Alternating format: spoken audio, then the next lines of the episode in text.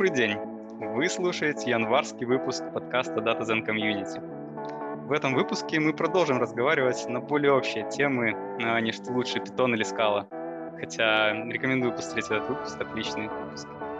Так вот, сегодня мы поговорим про образование, про то, как университетское образование перекликается с образованием в IT, и про актуальность знаний и специалистов, которые ими обладают. Ну и совершенно очевидно, что так или иначе мы не обойдем тему и тестирования. Это все потому, что в гостях у нас сегодня Святослав Куликов, среди прочего доцент кафедры программного обеспечения информационных технологий в БГУИР, автор книг, статей, курсов по тестированию и не только. Святослав, привет. Привет, ребят.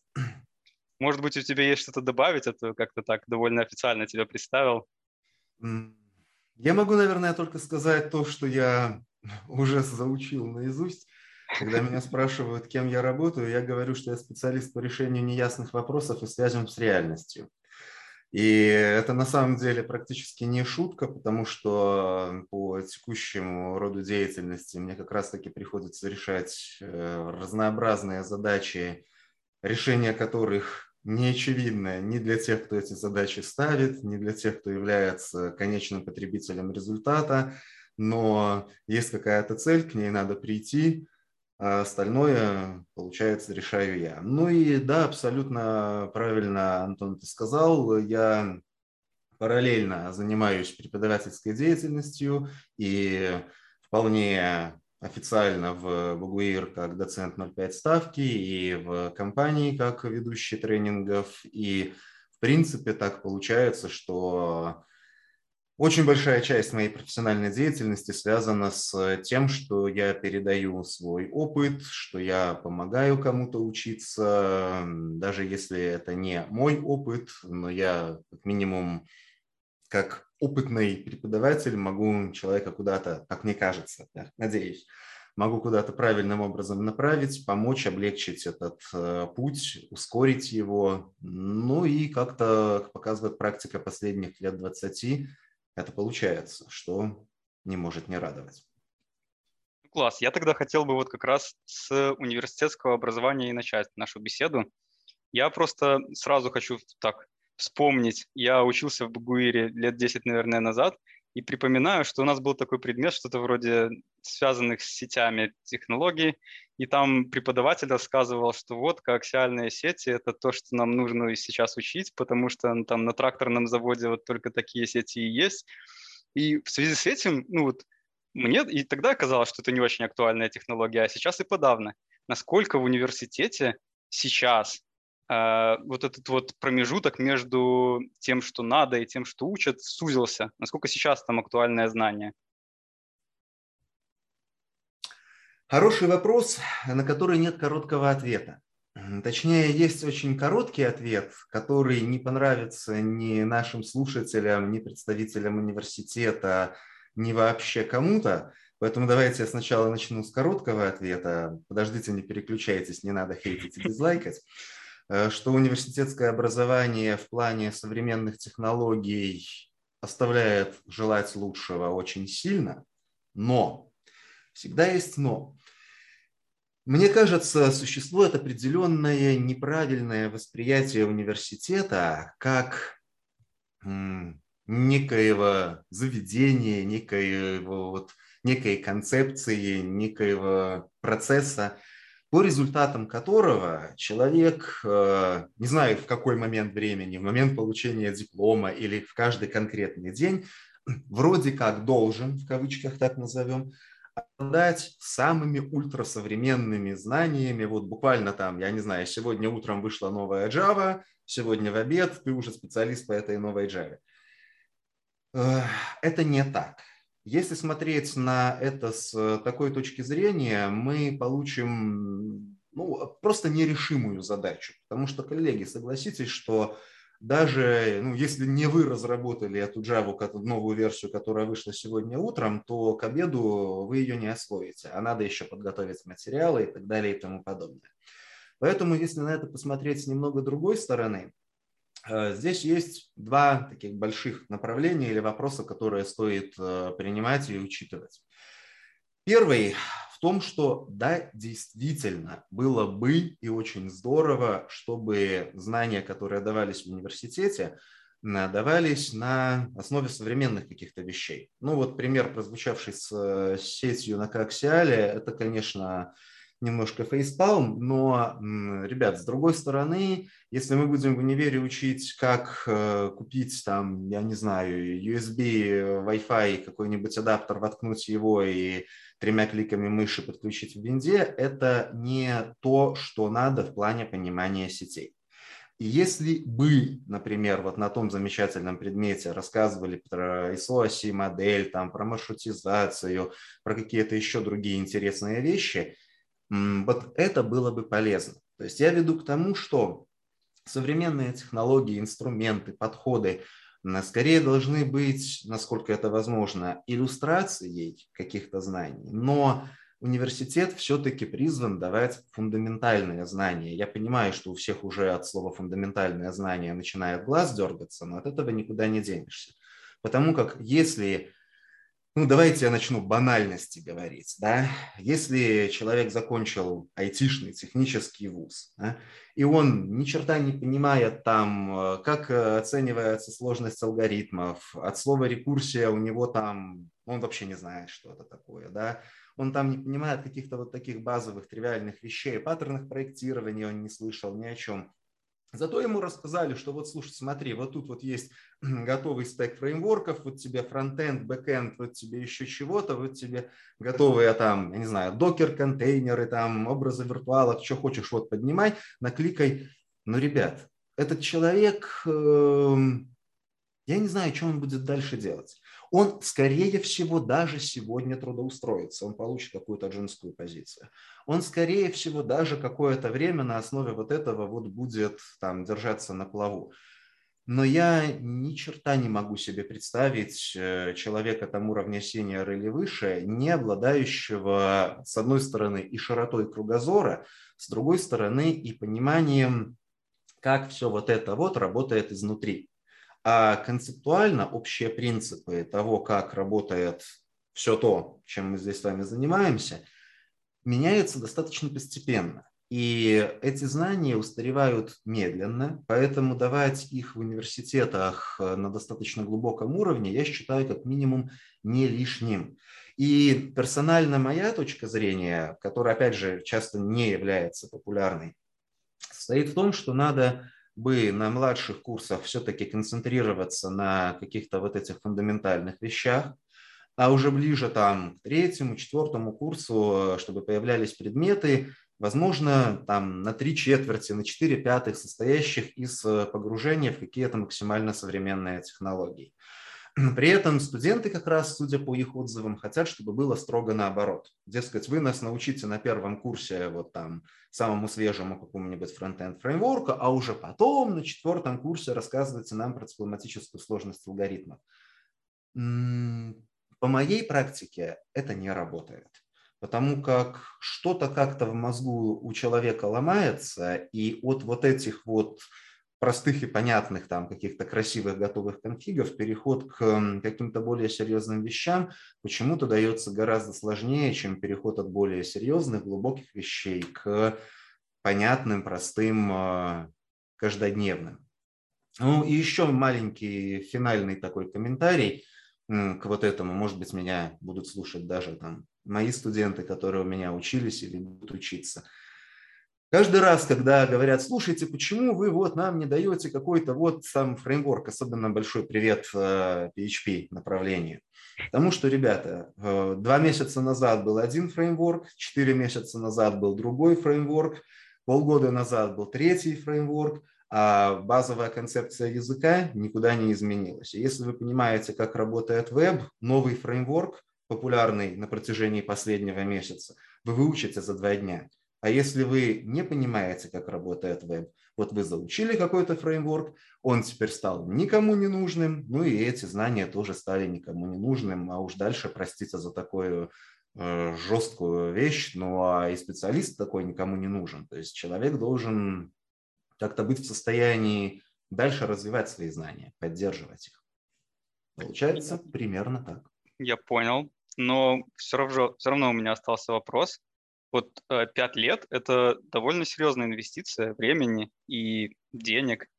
И неужели вот ну, там Annotation и там рекурсия и вот какие-то еще такие штуки, они вот требуют так много времени, чтобы пять лет full time э, заниматься тем, что ты учишь вот или, или все-таки в университете есть довольно много таких побочных знаний, которые, ну, фактически тебе не очень-то, наверное, на работе пригодятся. Или, ну, вот, и особенно если ты определился уже с какой-то своей специальностью. Хочу быть разработчиком, хочу быть, хочу быть Java разработчиком. Зачем мне пять лет учить, не знаю, там, вот все те э, предметы, которые преподают в университете? Здесь тоже нет однозначного ответа. Конечно, если бы мне дали волю, я вспоминаю свои студенческие времена, я бы из своей учебной программы поубирал э, кучу предметов, которые у меня были и которые к э, IT не имели вообще никакого отношения в принципе. Ну, я надеюсь, за это меня сильно не захейтят, но мне почему-то очень запомнился предмет э, экономика и управление предприятием. Потрясающе, потрясающий был предмет. Так вот, если бы, а таких предметов есть достаточно много. Если бы их заменить на что-то более айтишное, наверное, я был бы не против. С другой точки зрения, если мы берем IT как отрасль, не как вот просто какую-то узенькую специальность. Вот хочешь ты быть девелопером, вот учи тут вот это, хочешь ты быть там девопсом, учи вот это, хочешь... Все-таки IT – это IT и какой-то вот шаг вправо, влево, вверх, вниз, какую-то еще иную сторону от э, вот этого центрального стержня, который человек выбрал, на мой взгляд, все-таки неплохо. Ну, мы же там говорим про всякие кроссфункциональные команды, про то, что было бы недурно понимать, что делает товарищ, сидящий там за соседним столом. Это все полезно. Если вернуться к вопросу о том, нужно ли 5, ну сейчас уже 4 Э, года для того, чтобы аннотацию изучить или какие-то алгоритмы и так далее. Вопрос глубины погружения. Если мы говорим о том, что человека с этим нужно ознакомить, для этого достаточно, по-моему, недели. Показать, вот смотри, есть такое, есть всякое, понял, понял, на самом деле не понял и побежали куда-то дальше. Если мы говорим о том, чтобы человек это по-настоящему усвоил, чтобы он это начал применять, учитывать при выборе каких-то архитектурных решений, при выборе каких-то конкретных алгоритмов, библиотек и так далее, буквально на подсознательном уровне, вот здесь мне кажется, что эти годы как раз таки не лишние. И есть еще один момент, который в последние годы все больше и больше актуализируется. Например, вот э, пусть это не прозвучит как старческое брюзжание, допустим, в бытность мою э, студентам, когда мы там с одногруппниками, однокурсниками говорили и прочее, на момент поступления большинство из нас умело вполне так хорошо, добротно программировать на двух-трех языках. То есть это не просто там Hello World написать, а мы занимались какими-то, тогда не было таких слов, как Pet Project, ну, мы писали что-то там свое для себя и так далее. Если мы посмотрим, допустим, как сейчас ребята, девчата приходят в университет, большинство из них, к огромному сожалению, программировать не умеет вообще, ни на каком языке. Значит, э, вот это вот э, время приходится как-то красть у других каких-то задач. То есть приходится это, ну или давайте хорошее, переведем хорошую плоскость, не красть, а инвестировать в то, чтобы человек приобретал вот эти вот соответствующие навыки. И здесь слово «навыки» является ключевым. Это должны быть не просто знания в теории, что где-то там что-то такое существует. Это должно быть именно умение. Потому что, конечно, никого в Гугле, Гугле не забанили, там синтаксис – любых эм, вызовов методов всегда или IDE подскажет, или там все можно нагуглить в документации посмотреть, но я сейчас не об этом, я как раз вот об этих вот глобальных фундаментальных принципах, как и почему оно работает. И это, ну, не усваивается абсолютным большинством людей, особенно без предварительного какого-то бэкграунда, за там три месяца, образно говоря. Ну, либо потом можно, конечно, через эти три месяца прийти на работу и дальше в ближайшие еще там пару-тройку лет э, просто на работе уже это все нарабатывать. Но с другой стороны, наверное, лучше бы, раз мы все равно проводим в университете несколько лет, ну вот давайте эти годы используем для того, чтобы все эти и знания, и, что критически важно, навыки приобрести. Что же, хорошо, достойно. Но э, в данной беседе я бы хотел противопоставить университету курсы. Курсы, они вот, я думаю, что уже многие выводы из твоего предыдущего ответа можно было сделать самостоятельно, но все же я хочу, чтобы это было проговорено. А, курсы, они на первый взгляд дают тебе именно то, что тебе нужно здесь и сейчас. И как будто бы продвигают тебя к цели самым кратчайшим путем. Может ли курсы, может быть, серия курсов, какой-нибудь там, не знаю, университет онлайн-образования, заменить реальный университет или, или, может быть, даже иначе, что нужно сделать, чтобы курсы могли заменить реальный университет? Окей, okay. А, если вот тут прозвучало что-то про онлайн-университет и так далее, я, во-первых, пользуясь случаем, а, скажу, что вот коронавирус – это штука страшная, но как в любой беде иногда бывает ну, хоть что-то положительное. Вот у нас сейчас начался полный онлайн везде, в том числе и во многих классических университетах, и мне кажется, это огромный плюс. Я прям вот руками, ногами там выступаю за то, чтобы образование было именно онлайн, Нечего сидеть в холодной аудитории и на блеклом проекторе пытаться чего-то увидеть, когда все то же самое можно сделать, сидя дома в теплом кресле с э, чашкой вкусного кофе. Но если мы говорим не о технологии проведения, а о разнице, которую я вижу между университетом и курсами, наверное, это комплексность подхода.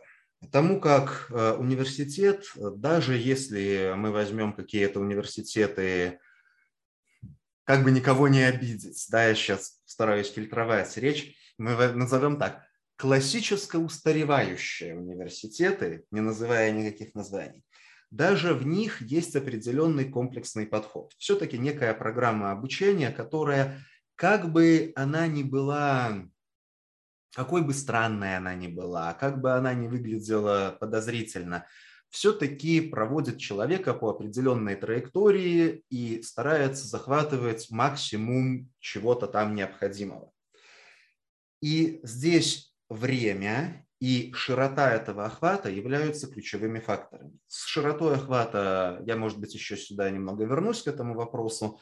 По времени по-моему, особо в комментариях не нуждается. Человеческий мозг работает с определенной скоростью. Вот как ты не пытайся, ты не сможешь за, например, там три месяца впихнуть в себя все то же самое, что ты мог бы усваивать четыре года.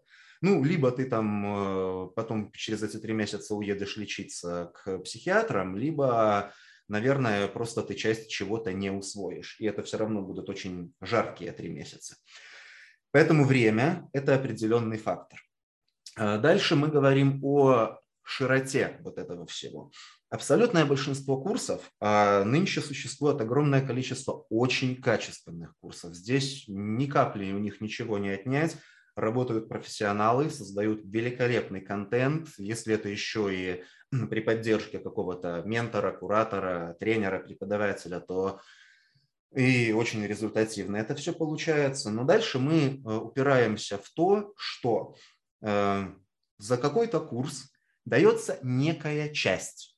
И даже если усвоение этой части, ну, части чего? Части какого-то материала, части знаний, части профессии, даже если усвоение этого позволяет человеку трудоустроиться, дальше остаются вот эти вот э, мертвые слепые зоны – Э, те области, в которых человек чего-то не знает э, от слова вообще. Дальше ему это придется наверстывать. Мы просто возвращаемся к теме предыдущего вопроса. То есть если человек трудоустроился с э, какими-то там просто вот сегодняшними знаниями, но у него нет вот этой всей базы, то для того, чтобы дальше эффективно развиваться, ему придется эту базу постепенно наверстывать уже в процессе работы. Будет ли это эффективнее, чем уче, э, бы учеба в университете, я не знаю, это сильно зависит от людей. И если посмотреть на статистику, просто вот по знакомым там, шапошным знакомым, по каким-то потоком информации, которая приходит, человек, погружаясь в работу, работу, семью, потом какие-то другие дела, просто перестает находить достаточное количество времени для того, чтобы заниматься вот этим самообразованием, особенно в тех областях, которые ему не нужны вот прямо сейчас. Вот в тех фундаментальных областях, которые мы уже неоднократно упоминали. Потому как задает себе закономерный вопрос. Зачем? Если я изучу там дискретную математику, мне там что, позицию повысят, зарплату накинут? Да вроде нет, не обещали ничего такого. Зачем я буду изучать дискретную математику? Я лучше вот что-нибудь там, ну в лучшем случае статьи на Хабре почитаю, что в принципе неплохо. В худшем случае посмотрю сериал, хоть отдохну. То есть то, что университет заставляет делать, и фактически ну, у человека может не хватать собственной мотивации, а в университете эта мотивация из-под палки ну, возникает. Не хочешь, чтобы тебя отчислили, изучи дискреточку, изучи там еще чего-нибудь, сдай там теорию массового обслуживания, хоть что-то-то ты да запомнишь в обычной рабочей жизни вот этого вот мотиватора вида из-под палки нету, и остается только собственная внутренняя мотивация, ну, либо кому-то очень сильно повезло, у него такой проект, у него такие особенности работы, где вот эта вот необходимость изучения и вглубь, и вширь обозначена явно. От этого зависит карьера специалиста, это всячески поощряется на проекте и прочее ну тогда да, здорово, человек будет этим заниматься, скорее всего. Но давайте будем честны, таких проектов не большинство, и поэтому вот это отсутствие внешней мотивации очень часто является ключевой причиной того, что человек перестает э, обучаться или обучается не так интенсивно, как мог бы, а университет эту мотивацию дает. Слушай, ну у меня тогда такой вот довольно крамольный вопрос. Если э, человек работает, ему эти знания в работе не нужны, самому ему это не интересно, может быть, и бог с ней с этой дискретной математикой, может быть, она ему просто не нужна, и не стоит ее учить. Ты знаешь, а, у меня на этот э, вопрос есть такой, знаешь, как это, двойной ответ, как у Оруэлла, двоемыслие. С одной стороны, я полностью согласен, абсолютно. С другой стороны, я не согласен категорически. И в этом нет противоречия. Объясню почему. Ситуации бывают очень разными. Я, например, на протяжении всей своей жизни э, прямо вот насмерть дерусь с теми, кто говорит, что программисту обязательно нужна математика и физика, особенно физика. Я на это говорю, коллеги, мне даже при написании и защите диссертации не понадобилась математика и физика выше программы 10 класса средней школы. Вообще. И в принципе в жизни. Хотя я изучал столько этой математики и физики, мозгу моему до сих пор больно. Вот, и возможно, что если бы э, вот все эти месяцы и годы я направил на изучение каких-то других технологий, Возможно, мне бы это пригодилось. То есть это вот как э, в поддержку того, что нет, это все не нужно, давайте все выкинем и так далее. Теперь другая противоположная точка зрения. Очень часто при решении каких-то задач я ловлю себя на мысли, что так, где-то я это слышал, где-то я это видел. Да, черт побери, действительно, у нас же было функциональное программирование, да, это действительно вот так, о, точно это работает. Или у нас там было что-то такое, о, точно работает. Или, о, блин, я это вообще с университета помню, это работает. Если бы существовал какой-то магический кристалл, в который можно было бы заглянуть и точно на будущее узнать, что вот это мне никогда не понадобится, а вот это мне точно понадобится, все было бы здорово, ответ на этот вопрос был бы однозначный, вот это не учим, это учим, все будет классно. Эм, но такого магического кристалла нет. Поэтому я могу тут за себя сказать, что многократно те знания, которые мне вроде как были не нужны, мне пригождались. И я даже опасаюсь, что жизнь может оказаться настолько ироничной, что через там, пару лет вот та математика и физика, которые мне никогда были особо не нужны, мне очень понадобятся, и я наоборот буду говорить, ой, как классно, что они у меня были в университете. Но в завершении этой мысли, что я э, могу все-таки особо подчеркнуть, что изучение разных предметов, разных областей наук, разных технологических доменов и так далее развивают, по-моему, у любого человека без исключения, еще один базворд, который всем надоел – умение учиться умение искать информацию, умение быстро поглощать, усваивать большой объем данных, извлекать из этого объема данных что-то важное, главное и применять это дальше в своей повседневной жизни. Это по аналогии, как ну, у меня такое ощущение, что я на куче интервью это повторяю. Ребята, есть прекрасная аналогия. Спортзал и кто-то может задать вопрос, слушай, а что, я реально в жизни буду вот жать с груди штангу где-нибудь, вот я там, я не знаю, меня завалят там бетонными блоками в землетрясении, я буду оттуда выбираться. Да нет, дай бог нигде тебя не завалит бетонными блоками, ты не будешь с груди ничего жать, но ты же в спортзале развиваешь организм, развиваешь мышцы и так далее. И когда у тебя организм сильный и мощный, ты можешь выполнять другие задачи, требующие вот этой силы, выносливости, скорости там, и так далее и тому подобное, общего тонуса твоего организма. Так вот, э, обучение в университете – это как своего рода такая серьезная качалка, но только не для физического организма, а для мозга. И когда мозг приобретает все соответствующие навыки, Дальше вот это вот э, саморазвитие, самообучение и так далее протекает намного легче.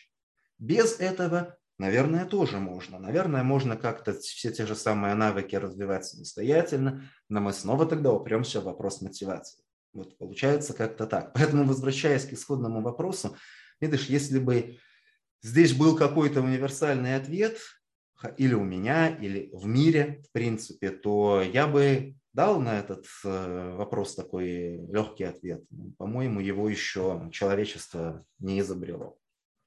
Меня, я понял, отлично вообще. Э, у меня был вопрос, на который ты, похоже, уже ответил, но все равно я хочу проговорить это словами.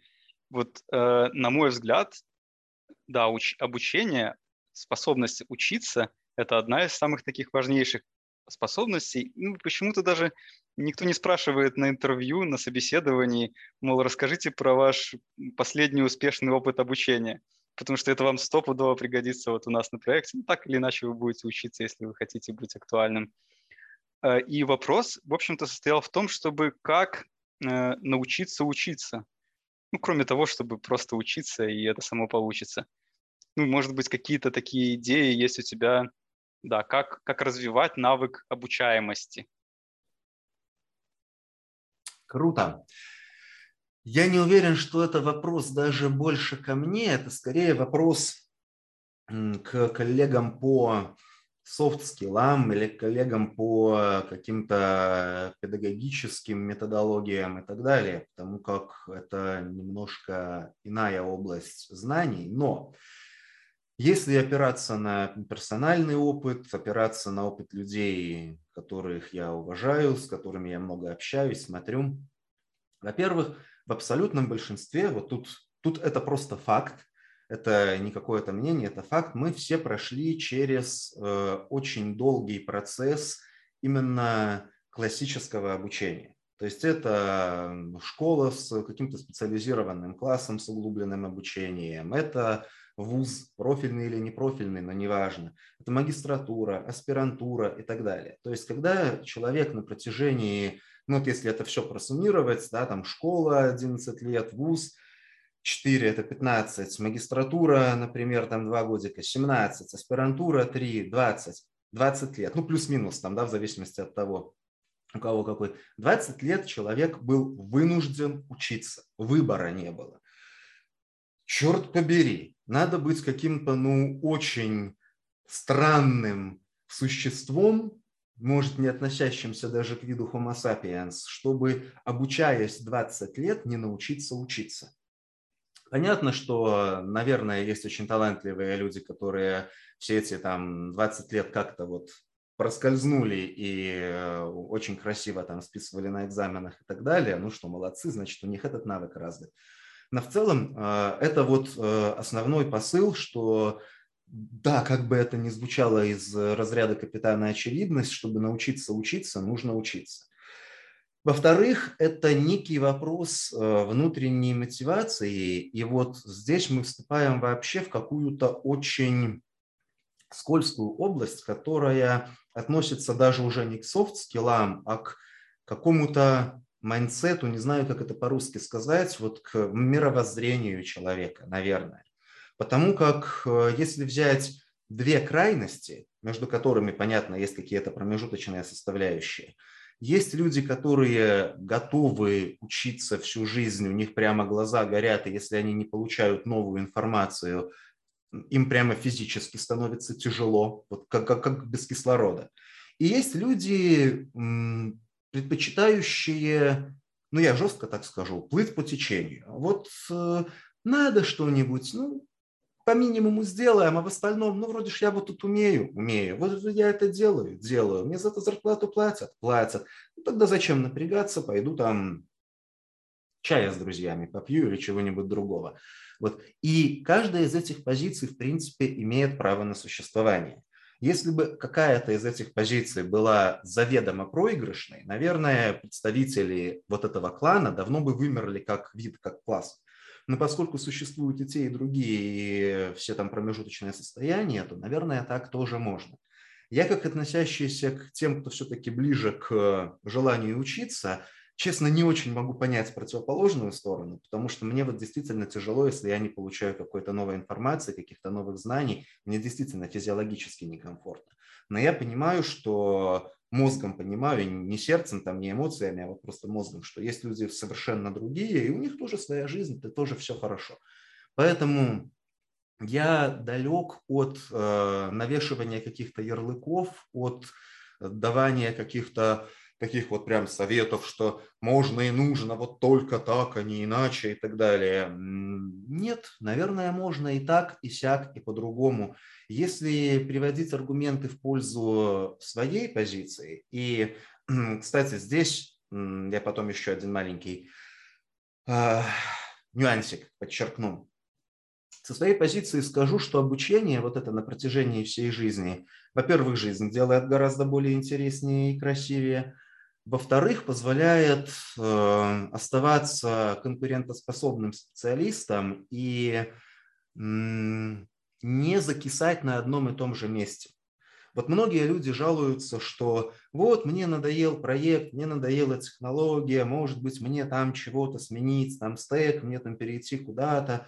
Наверное, может быть. Но если э, человек постоянно продолжает э, учиться, у него возникает вопрос не такой, как я только что озвучил, а вопрос формулируется чуть-чуть иначе. И человек говорит, окей, я вот работал с этим, этим, этим, я это все знаю, умею, все классно, но мне теперь интересно попробовать себя вот здесь. Я уже подизучал, я уже понимаю, могу там и так далее, предыдущий опыт релевантен. Ребят, есть ли у нас на проекте вот где-то, где я могу вот этим позаниматься? Нету? Ну окей, а может на соседнем проекте есть? О, есть. Можем мы как-то ротироваться там между проектами? Можем. Все, вопрос решен. Это э, первый момент. И дальше тот нюанс, который я хотел подчеркнуть. В абсолютном большинстве вот подобных интервью, там, подкастов и так далее, понятно, что большинство нашей аудитории, как правило, люди молодые, которые сейчас учатся в университете или только закончили, или еще там только собираются поступать. Но, может быть, нас э, либо будут слушать люди чутка постарше, или вот эти замечательные молодые люди задумаются о чем-то там в будущем. Э, коллеги, все очень классно, пока вам 20 лет. И эм, там, наверное, немного уже по-другому мозг работает, э, он еще свежий, быстрый и так далее. Вы можете где-то там изучить какую-то новую технологию с нуля достаточно легко и прочее. Но снова-таки задумайтесь, вам не будет 20 лет вечно, как бы печально и грустно это не звучало. Вам когда-то будет и 25, и 30, и 40, и 50 и так далее. Так вот, начиная с какого-то момента, именно кругозор позволяет вам быть эффективным специалистом. Потому как действительно, когда вам 40, а там кому-то 25, он новый фреймворк изучит в три раза быстрее, чем вы, И по большому счету он и кодить будет, наверное, даже лучше, чем вы. Но у вас есть опыт, у вас есть вот эта вот широта кругозора, и вы можете заниматься там какими-то архитектурными вещами, там командным управлением, там какой-то работой с заказчиком, где вы можете глубоко понять, чего заказчик от вас хочет, даже пока заказчик еще сам не до конца понимает, чего он от вас хочет. Но вы все знаете, умеете, вы помогаете это сформулировать и заказчику, и команде. Грубо говоря, вы полезны, вы нужны. Без э, вот э, вас, как вот этого вот интегратора, команда, проект работали бы хуже. А вот как выйти на такой уровень понимания, погружения в предметную область, в детали, без постоянного самообучения и изначального фундамента, я честно не знаю. То есть, возможно, какие-то другие существуют пути, э, но мне они либо неизвестны, либо как-то мое подсознание их вытеснило, потому что я пошел по пути вот э, обучения, учиться, учиться, потом продолжать учиться, и, ну, вроде как это работает. По крайней мере, у меня и у многих людей, которых я знаю.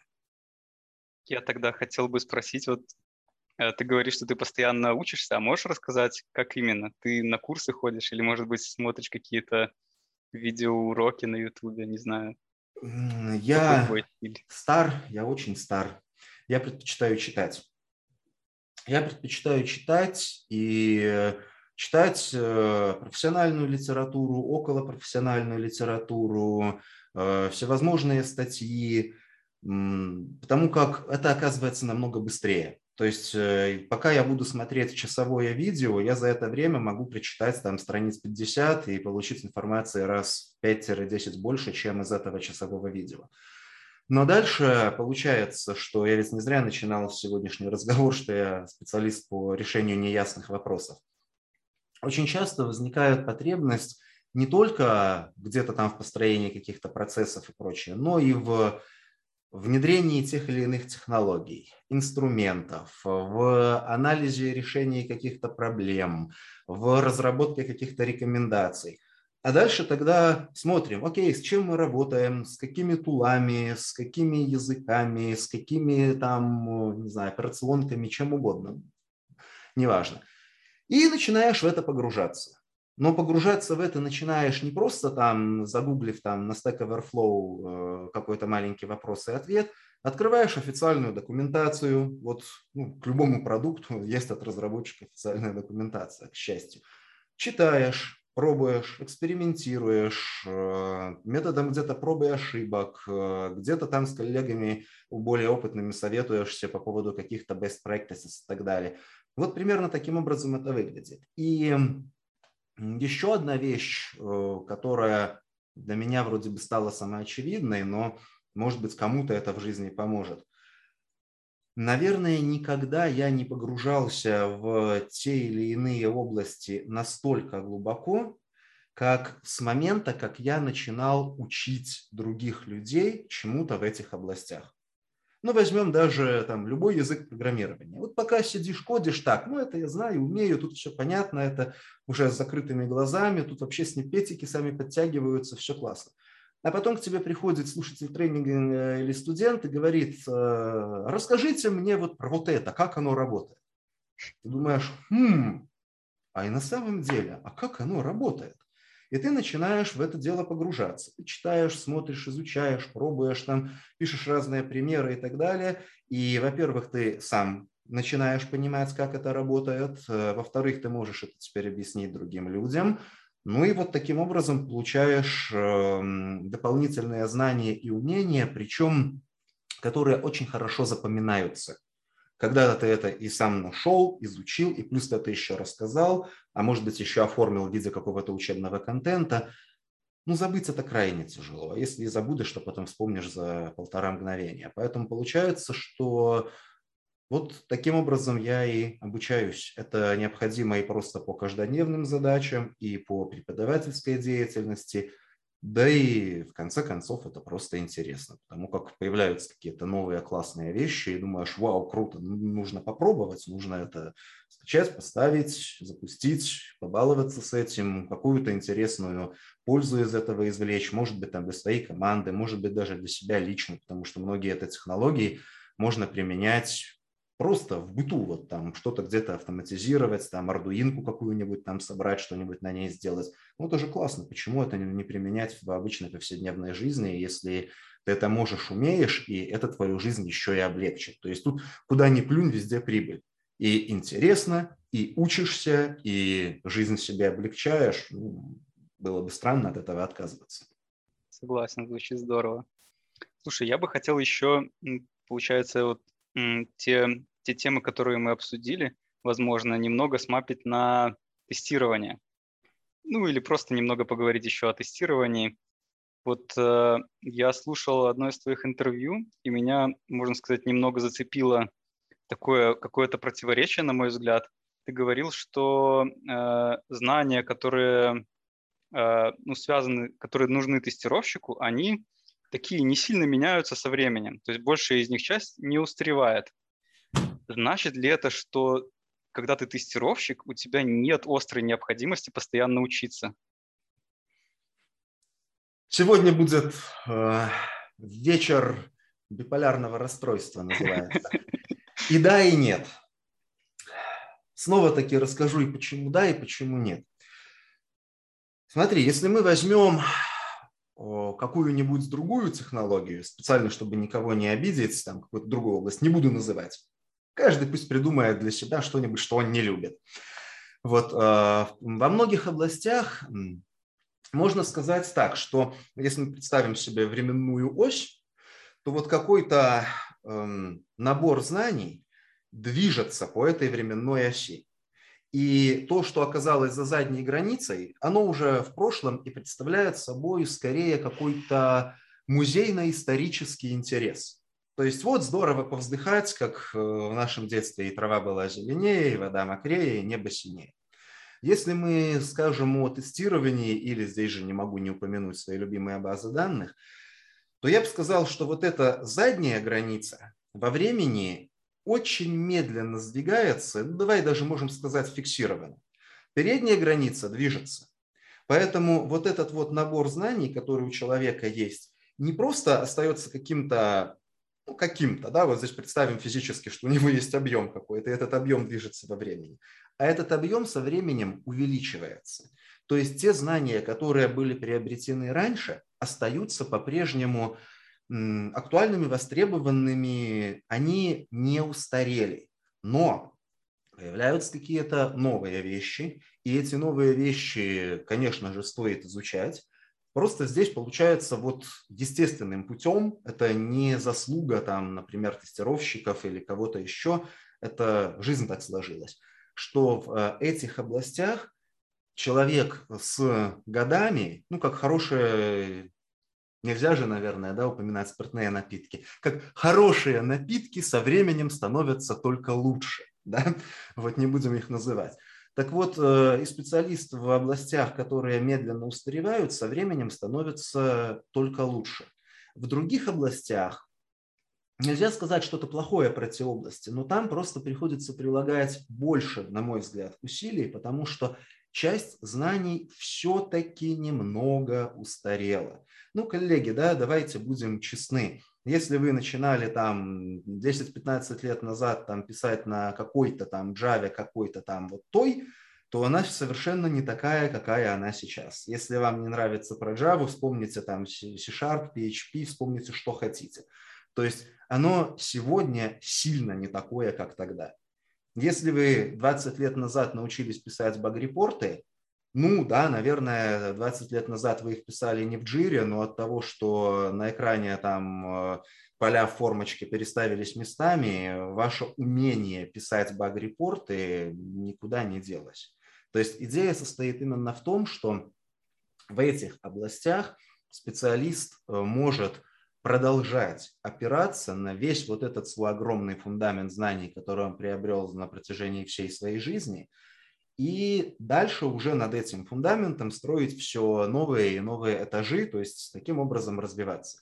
В других областях, коллеги, очень сильно все зависит от области. Да, наверное, можно там и в программировании найти какие-то вещи, которые практически не устаревают. Ну, да, окей, те же самые там базовые вещи, связанные с алгоритмикой и прочее, окей, они, наверное, не устаревают. Но можно же найти и области, в которых знания актуальные полгода назад, сегодня уже не особо актуальны. Вот э, я говорил именно об этом, что ранее приобретенные знания остаются актуальны. И это ни капли не отрицает то, что появляется что-то новое, и что я всячески призываю это новое изучать. Ну, новое изучать это всегда хорошо. Я бы хотел тогда уточнить. А, вот в описанной терминологии верно ли утверждение, что в тестировании эта передняя граница, она движется не очень быстро, по крайней мере, по сравнению с каким-нибудь JavaScript, где каждый день выходит новый фреймворк, а старый причем еще и забывают. И что, возможно, ну, то есть у тебя нету такой острой необходимости прямо э, махать крыльями, иначе ты упадешь.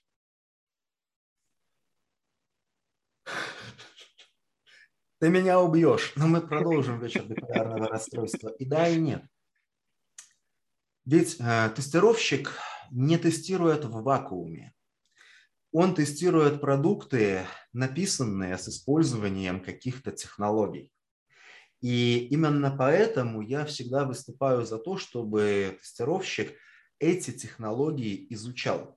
Возможно, не так глубоко, как разработчик, который именно создает продукт с использованием этих технологий, но тестировщику тоже было бы недурно понимать, как эти технологии работают.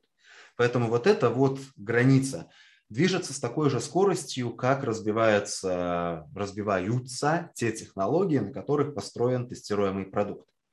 С другой стороны, если мы говорим именно о вот, ядре, каком-то вот core э, тестирования, то, наверное, да, именно сами принципы тестирования, какие-то идеи, концепции, там развиваются не так быстро, как в других областях, но развиваются они не так быстро, в том числе и, может быть, даже в первую очередь, потому что они не устаревают и нет необходимости чем-то их заменить. Ну, я снова здесь, если нас слушают тестировщики, а я надеюсь, что да, упомяну э, мою самую любимую книгу по тестированию, книгу Ли Коупленда «Practitioner's Guide to Software Test Design». Я опять забыл, в каком году она написана. Но если ее открыть, там ведь все те техники описанные можно взять и сегодня применять. И применять очень успешно. Соответственно, если все эти техники работают, то какой смысл изобретать какой-то новый велосипед? Скорее можно оставшееся время направить э, наоборот, допустим, посмотреть, а как работает какой-то фреймворк, какие у него там потенциально слабые стороны, а вот где там сконцентрировать свое внимание при проведении тестирования. Вот это вот будет интересно. А само знание и умение тестирования у человека остается и никуда не девается. Так что видишь, именно поэтому и да, и нет. Именно вот эта вот core идея тестирования развивается планомерно и постепенно, но когда мы сталкиваемся с инструментами, какими-то идеями, технологиями и прочее, на которых построен тестируемый продукт, вот здесь как раз-таки есть э, та часть, где тестировщику вполне можно, а иногда даже очень нужно чего-то современного подучить. Но здесь фишечка в том, что не надо в это погружаться. Ну как не надо? Нет жесткой необходимости погружаться в это настолько глубоко, как, допустим, девопсу или девелоперу, потому как ну, все-таки объективно разная степень погружения. Хорошо. Мой следующий вопрос, он, наверное, такой сравнительно банальный, и, возможно, тебе его много раз задавали, но я все равно уверен, что люди, которые нас будут слушать, им будет это интересно. И, ну, просто, может быть, кто-то не слышал этого ответа. Вот я мануальный тестировщик. Вот э, я уже, как ты говорил, хорошо, ну это я воображаю, хорошо представляю себе то, что я уже делаю. Мне бы хотелось чего-то еще, но я не совсем представляю, куда бы я мог развиваться как мануальный тестировщик в данный момент. Может быть, у тебя можешь так кратко обрисовать пути развития мануального тестировщика в что-то большее, там, какие у него есть. Я задумался.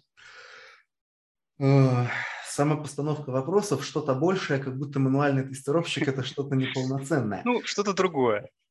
Окей, давай тогда да, что-то другое, потому что и в мануальном тестировании можно там достигать таких высот, что ой-ой-ой, да, ну, можно вторым ли Копландом стать там, или Виттакером там, или кем-нибудь столь же легендарным. А, если мы говорим во что-то другое, то логичным путем всегда выглядит не просто перепрыгнуть вот как бы с одной табуреточки на другую табуреточку, а оставаясь одной ногой где-то в тестировании, другой делать полшага или шаг в соседнюю область. Я не буду здесь абсолютно оригинальным.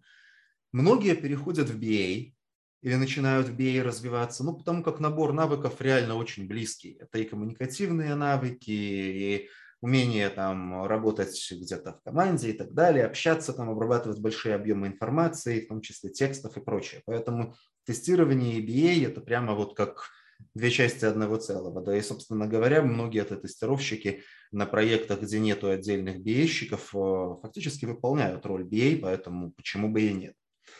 Дальше. Многие начинают просто щупать и пробовать другие области IT. Вот здесь уже к чему у человека лежит душа. Я для начала еще раз подчеркну, я же не знаю, кто нас слушает, чтобы э, я с этим мифом буду бороться там до конца своих дней. Значит, еще раз четко по буквам. Тестирование – это не первая ступень в программировании. Пожалуйста, не надо так воспринимать. Если вы изначально хотели быть программистом, пожалуйста, идите сразу, изучайте программирование. Не тратьте свое время и нервы других людей.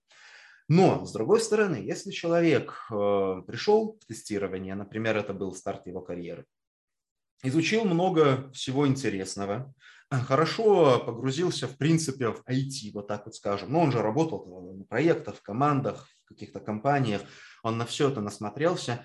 И дальше уже просто видит, вот, ну, а что люди вокруг делают? Вот там такой-то человек этим занимается, всякой-то этим, как-то же общаются, как-то же там какой-то обмен информацией идет, и человек понимает, о, классно, я хочу вот этим заниматься. Ну так почему бы и нет? Тогда просто, пускай оставаясь еще, допустим, там в своей текущей роли, человек просто берет задачи, которые все ближе и ближе и ближе и ближе и ближе и ближе к той вот области. Ну, дальше есть, э, давайте снова попробуем, главное, чтобы я здесь сам себе не противоречил, о том, что тестирование – это не ступенька к программированию, но есть и такой путь. Например, был человек мануальщиком, понял, что знания программирования ему помогут, они реально помогают, потому что если человек знает, как это все работает внутри, он и тестирует это намного лучше. Стал человек изучать в свободное от работы время программирования. Ему понравилось, понял, что да, это классно, это интересно. Дальше попробовал, э, кроме мануального тестирования, автоматизировать что-то. Причем автоматизировать можно вообще все, что хочешь. Я не говорю про написание каких-то автотестов, можно вот просто там как-то свою работу автоматизировать. Главное код писать. Но автоматизация это, это все-таки написание кода. Смотрит, и это ему нравится. Окей, может, например, попробовать переключиться прямо в автоматизатор. Почему нет? Тем более автоматизатор с э, глубокими знаниями мануального тестирования – это вообще очень ценный кадр. Такое не часто можно найти. Можно прямо напрямую в программировании. Здесь, ребята, самое важное не какой-то там вот красиво каким-то дядей нарисованный путь, а к чему лежит душа. И если хочется, я не знаю, девопсом заняться, да пожалуйста. Хочется в project management, да пожалуйста. Хочется там в BA, да пожалуйста, да на здоровье. То есть, если человек видит, что вот это то, чем я хочу позаниматься, ну, пожалуйста, попробуй как минимум. А особенно э, здесь есть плюсик-то в чем? На большинстве проектов на это смотрят вполне спокойно, хорошо и даже поощряют. Человек продолжает пока, по крайней мере, заниматься тем, чем он занимался, приносит пользу проекту, команде, получает зарплату и так далее – ну а вот дальше в свободное от работы время или даже частично в рабочее начинает погружаться в какие-то другие дела и задачи. То есть здесь не надо сжигать за собой мосты. Все, бросил и пошел в неизвестность. Нет, продолжай работать продолжай э, там как-то спокойно зарплату получать, не нервничать, а дальше смотри вот на эти области, которые интересны. Оказалось, что это не то, что это был просто иллюзия какая-то. Хорошо, ты ничего не потерял, ты возвращаешься просто к основной своей деятельности. Оказалось, что да, это новое очень интересно, ты туда инвестируешь все больше сил, времени и так далее, переключаешься туда все больше и глубже, и в какой-то момент времени говоришь, ребят, слушайте, ну я вот уже примерно 50 на 50 здесь и там, давайте я уже больше не здесь, а теперь уже там. Пожалуйста, на здоровье. Здесь, коллеги, опять же, тут очень многое зависит от э, команды, проекта, компании. Где-то это проходит легче, где-то это проходит сложнее, где-то как-то. То есть все не имеет какого-то однозначного ответа, но я бы видел именно такой путь самым простым и правильным. Если подытожить всю вот эту длинную-длинную речь, которую я сейчас говорил, то очень кратко, не бросать то, чем занимаешься сейчас, искать, что по душе, что интересно, начинать изучать глубже ту область, смотреть, насколько это продолжает быть интересно и получается. Если интересно и получается, постепенненько вот так вот, ну вот как из одного сосуда воду в другой переливают. То есть э, в одном сосуде воды становится все меньше, в другом все больше. Также и вашего внимания и времени там в одной роли становится все меньше, в новой становится все больше. Примерно так это выглядит. Слушай, у меня прямо, прямо сердечко болит за нашу дата-практику. Ты, я все ждал, когда ты упомянешь дата-quality инженера, как возможно, как бы развитие мануального тестировщика, но ты так и не упомянул. И в связи с этим у меня вопрос. Это ну как-то непопулярная, что ли, э, ветка развития, или это в принципе как-то сложно, не знаю. Почему никто про не говорит, что вот Data Quality инженер это ну как будто бы один из вариантов, причем, возможно, не самый плохой в том смысле, что если там где-то с программированием у тебя может быть не так хорошо, как вот нужно для автоматизации, а SQL, например, ты очень хорош, хорош, хорошо знаешь, что вот это хороший вариант. А, никто не говорит, что Data Quality Engineer – это как-то плохо. Я просто сейчас скорее давал ответ такой на максимально широкую аудиторию. В первую очередь потому, что кто-то, может быть, даже не очень в курсе, что там, чем занимается Data Quality Engineer. Но, опять же, э, раз мы там упомянули и про SQL, там, и про все остальное, да, это все классно, да, это все здорово. И это один из э, классных, замечательных путей развития. Подойдет ли он каждому там конкретному человеку, который нас сейчас смотрит или слушает, я не знаю. Но если э, в этом направлении хочется посмотреть, если это интересно, то это прекрасное направление развития. Абсолютно. Я, боже упаси, даже близко ничего не имею против э, data quality как такового и его, его реализации в виде там, тех или иных э, позиций на тех или иных проектах. Это классное направление, интересное. По-моему, по-моему, это отличная нота для того, чтобы закончить наш сегодняшний подкаст. Спасибо тебе, Святослав, что пришел к нам, что вот рассказал так подробно, в мельчайших подробностях все те вопросы, которые я бы хотел узнать. Окей, спасибо большое. Мне было приятно пообщаться. Надеюсь, что было не скучно и было интересно. Так что, если что, зовите еще. И Обязательно. Что, добрый путь. Да, и если вы, хотел сказать, если вы дослушали до этого места, возможно, стоит подписаться на, на нас, на наш подкаст в том месте, где вы слушаете, и поставить там сердечки, лайки, все как надо. До новых встреч. Пока. Всего хорошего.